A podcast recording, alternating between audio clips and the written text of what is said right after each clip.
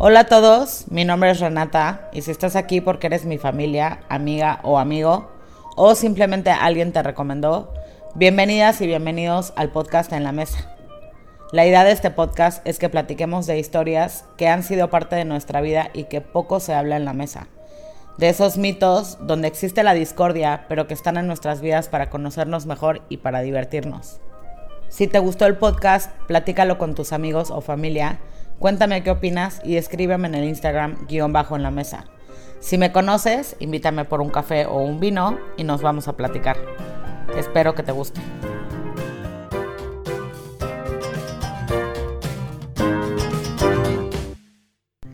En este capítulo vamos a hablar del principio de la divinidad femenina, que es la imagen más estereotípica típica.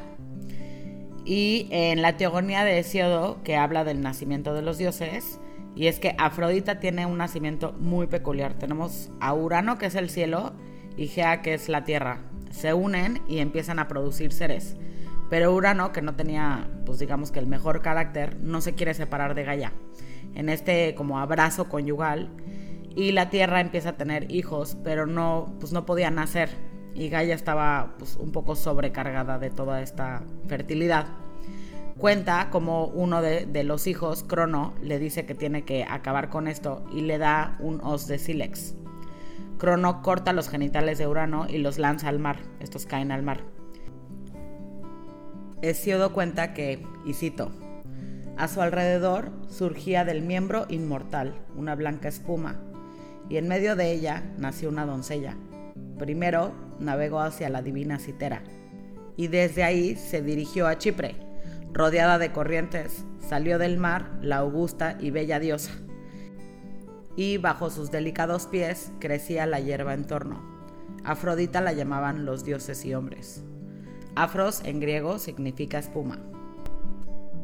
Esta, esta diosa llega a la isla de Chipre, en la ciudad de Pafos, que ahí está el santuario más antiguo de Afrodita.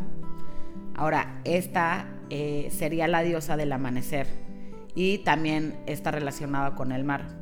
Primero, porque si estás en Grecia, el sol sale del mar, o sea, el amanecer. Y segundo, porque es la hija del cielo, Urano. Este nacimiento habla de la fertilidad del mar. Hoy sabemos por la biología marina que la vida viene de los mares. Y algo que es súper interesante es que esta diosa nace fuera de los límites de la realidad. Todos los demás dioses nacen en un orden o en una familia. Esta diosa no, esta diosa nace de, los mares, de, pues obviamente del semen de Urano, del semen del cielo. Entonces no, no tiene un orden. Afrodita o Venus para los romanos, cuando hablamos de esta diosa pensamos en el amor, en la belleza, en una mujer desnuda. Es, es una diosa provocativa y sensual y sí, pero Afrodita es mucho más que eso. El concepto lo toman de Ishtar, que es la diosa del, amor de Babilonia. Pero antes que contarles sus, sus, mitos que hablan del amor complicado que nos crea Afrodita, vamos a contarles lo básico de Afrodita. Y es que aparece en muchas historias porque es la que hace que pasen muchas cosas. Si le pides ayuda, te ayudará. Si la insultas, arruinará tu vida. Y si ella quiere usarte como un peón en sus planes, no puedes hacer nada. Por ser la diosa del amor, hace que sus historias sean más dramáticas.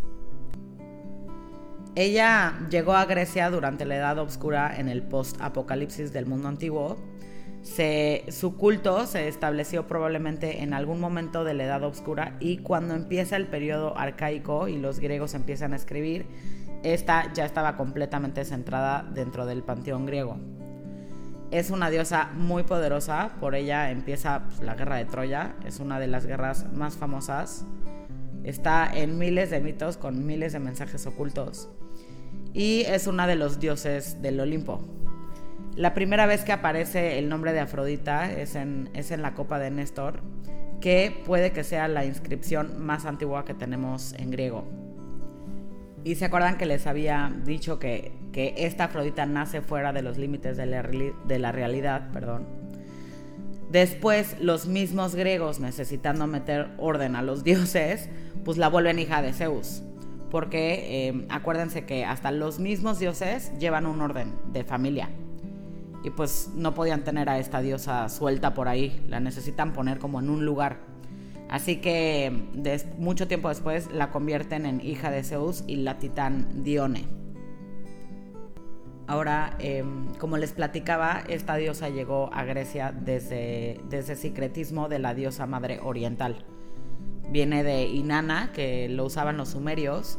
Ishtar era la diosa de los arcadios, asirios y de Babilonia. Astarte es la diosa de los fenicios, que después va a ser representada con la diosa Demeter también. Y Ashtarot es para los israelitas. Y tenemos, por ejemplo, a las diosas madres prehistóricas, que son las, las Venus paleolíticas. Ahora, em, lo interesante de esta diosa es que tiene dos representaciones. Es em, la Afrodita Urania, que es el amor hacia la belleza espiritual. Está representado como el amor del cuerpo y del alma, es el amor celestial. Es un concepto más macrocósmico. Por ejemplo, en la mitología hinduista tenemos a la diosa Lakshmi, que nace también de una espuma de leche. En la mitología hinduista la leche y la mantequilla son símbolos muy importantes. Esta es em, la que nos va a contar Hesiodo, que nace de Gaia y Urano. Luego tenemos em, a la Afrodita Pandemos, que ella nace en el siglo V a.C., que es la hija de Zeus y de la diosa Dione es la, es la diosa del amor, pero es la diosa del amor más terrenal, de los placeres sensuales. Es el mero amor físico. Es un concepto más microcósmico. Es la versión mundana de Afrodita Urania. En el hinduismo sería la diosa Ramba y Homero es el que nos cuenta de esta diosa. Los historiadores cuentan que importan a esta diosa hasta la isla de Chipre, que es la que está entre Líbano y Turquía, es como una mantarraya. Chipre literal quiere decir cobre, que este es el material que se le da a esta diosa en la alquimia. Ahora, Chipre era un sitio muy avanzado por sus minas de cobre, que este material es el que mezcla un mineral de cobre con estaño y lo quemaban con carbón para obtener el bronce. El, bronce era la tecnología más avanzada, era un trabajo que era todo un ritual. Este es el primer metal que usa el hombre después de la piedra. Y tiene un enorme contenido simbólico. El herrero o alquimista, o también mago, porque puede transformar la piedra al metal por medio del fuego, durante, durante la producción de, sus artefactos, que eran símbolos sagrados, se les daba un poder em, que era el significado secreto. Era todo un proceso ceremonial. Estos eran, los llamaban a estos artefactos guanazas, que literal quiere decir Nuestra Señora. El simbolismo de esta diosa se supone que es el símbolo alquímico del cobre. Es la cruz que está debajo de un círculo que dice que ensambla la unidad. Este es el símbolo de la mujer hoy en día. Esto se va a ver en muchos símbolos como por ejemplo en el idólito de Chipre, que, este fue en el año 3000 a.C. También eh, lo vemos en el cristianismo en muchas imágenes que su significado arquetípico es la isogamia, que es el matrimonio sagrado, como les decía, la, la unidad. Ahora, como bien sabemos, el cobre es conocido por su propiedad para transmitir energía. Y esto eh, lo veían como una manera espiritual. Una de las maneras en la que se puede ver el efecto espiritual del cobre era en las enfermedades.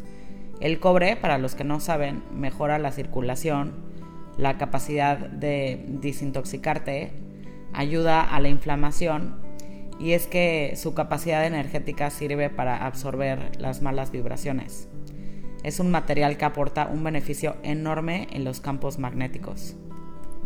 Igual que hoy en el mundo moderno, también se le conocía como un metal amalgamador. En el mundo espiritual, em, en el mundo de los chamanes y los brujos, siempre se le concedió una propiedad para balancear y ayudar a los desequilibrios. Les recomiendo para el que le interese tener algo de cobre en su cuerpo. Hay pulseras o termos, hay mil productos de cobre que puedes conseguir para que pues te ayude a protegerte. Yo, por ejemplo, tengo pulseras. Tengo un termo, pero no lo uso porque no me gusta el sabor del agua del cobre. Pero sí tengo pulseras conmigo todo el tiempo.